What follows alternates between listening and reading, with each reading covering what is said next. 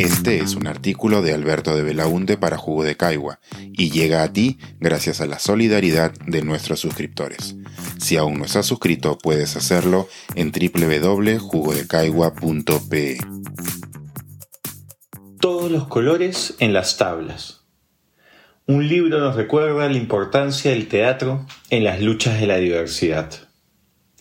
En diciembre de 1978, tres travestis protagonizaron la primera acción visible de naturaleza política por parte de personas LGBT en el Perú.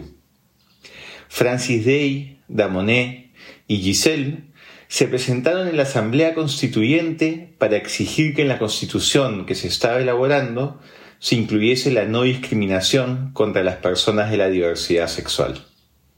Fueron recibidas por el constituyente Lauro Muñoz, del Partido Popular Cristiano, quien presidía la Comisión Especial de Derechos Humanos.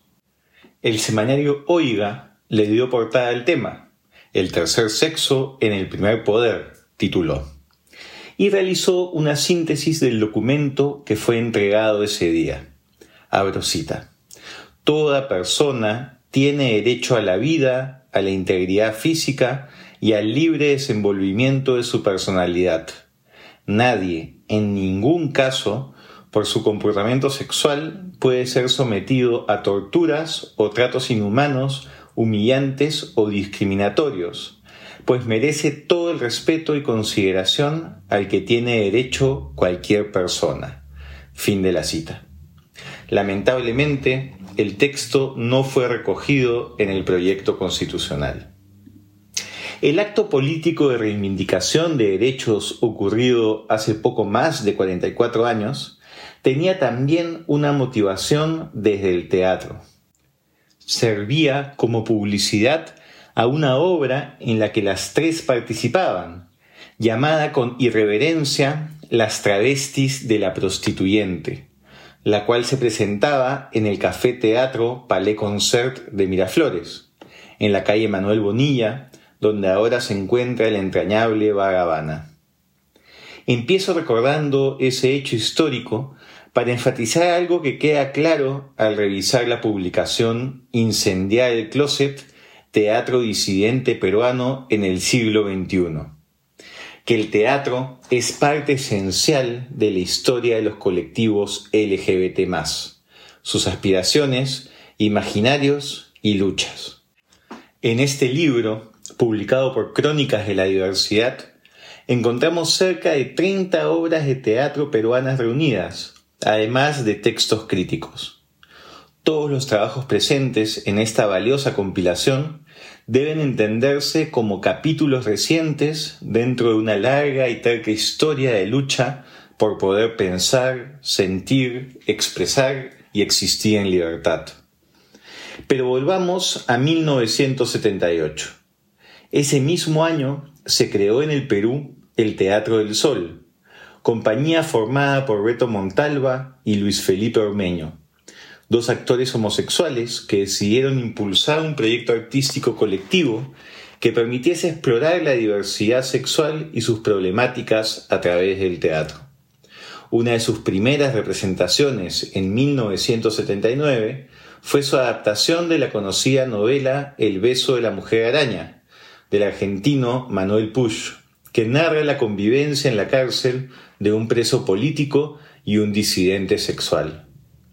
Como recuerda el historiador Joaquín Marreros, en 1984 vuelven a estrenar El beso de la mujer araña, pero con un significado aún mayor.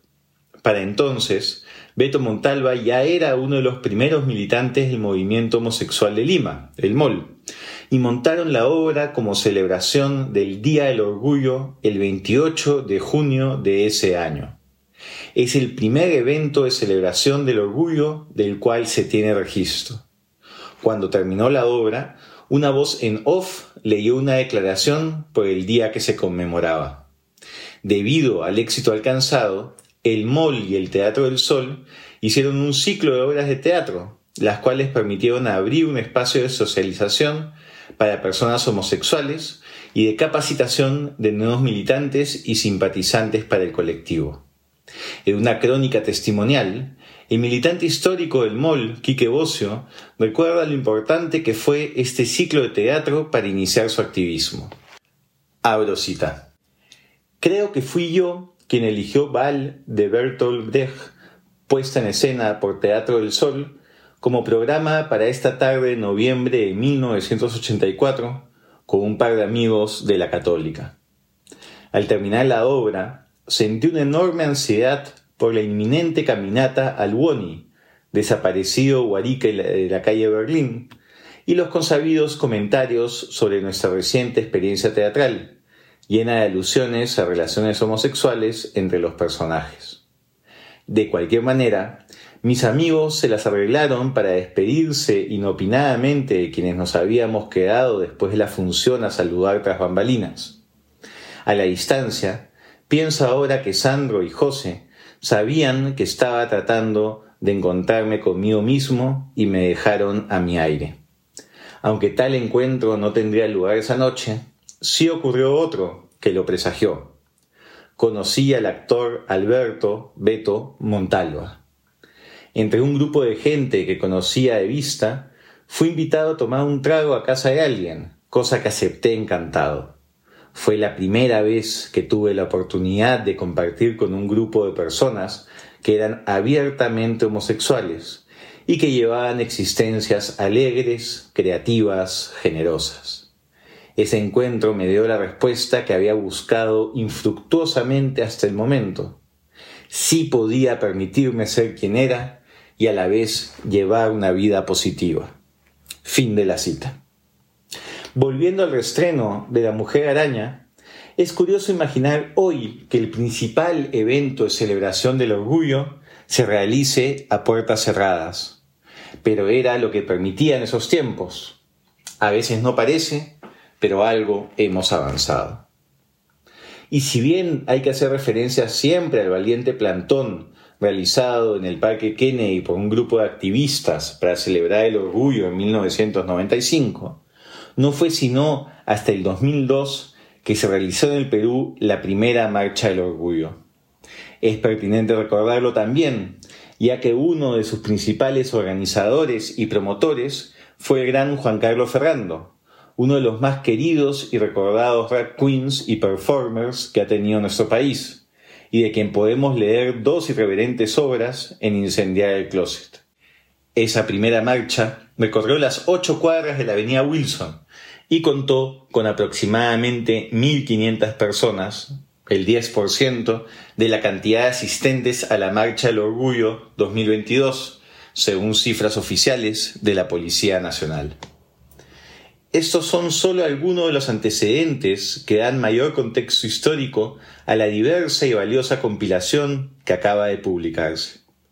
De querer abarcarlo todo, habría que sumar cientos de espectáculos, obras de teatro, performance y musicales realizados en teatros, discotecas, auditorios, cafeteatros, casas, bares, calles, plazas y garajes, de noche o madrugada, en largas temporadas o por única vez, enfrentándose a la falta de presupuesto o a la fiscalización municipal.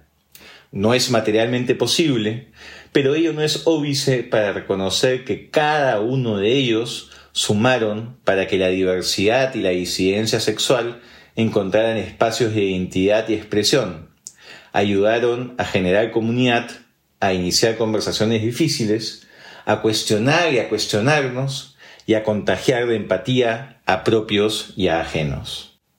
En tiempos donde los fundamentalismos y los prejuicios se encuentran envalentonados en su feroz ignorancia, alimentados por la polarización y la incertidumbre, el teatro desde lo disidente parece hoy más necesario que nunca. La buena noticia es que el talento y la diversidad presentes en Incendiar el Closet nos muestra que lo que ahí encontramos no es solo documentación de lo escrito y lo actuado, sino una vigorosa promesa de lo que vendrá.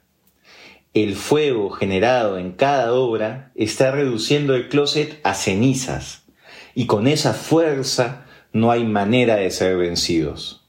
La libertad en todos sus colores terminará triunfando. Entonces, a disfrutar de este recuento y todo lo que está por llegar, con la alegría que nos otorga la firme convicción de que nunca bajaremos el telón. Pensar, escribir, editar, grabar, coordinar, publicar y promover este y todos nuestros artículos en este podcast y nosotros los entregamos sin cobrar. Contribuye en www.jugodecaigua.pe barra suscríbete y de paso envía como suscriptor nuestras reuniones editoriales.